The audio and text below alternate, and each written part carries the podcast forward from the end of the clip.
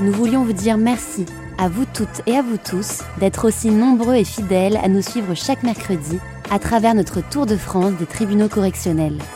Pendant un an et demi, Justice en direct a capturé une centaine d'affaires lors de véritables audiences correctionnelles, nous offrant ainsi un accès rare à des moments intimes et poignants, souvent inaccessibles des caméras et des micros.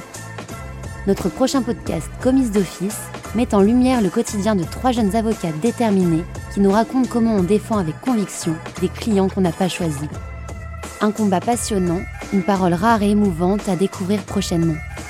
En attendant, nous vous proposons de replonger dans les 10 affaires les plus marquantes de justice en direct.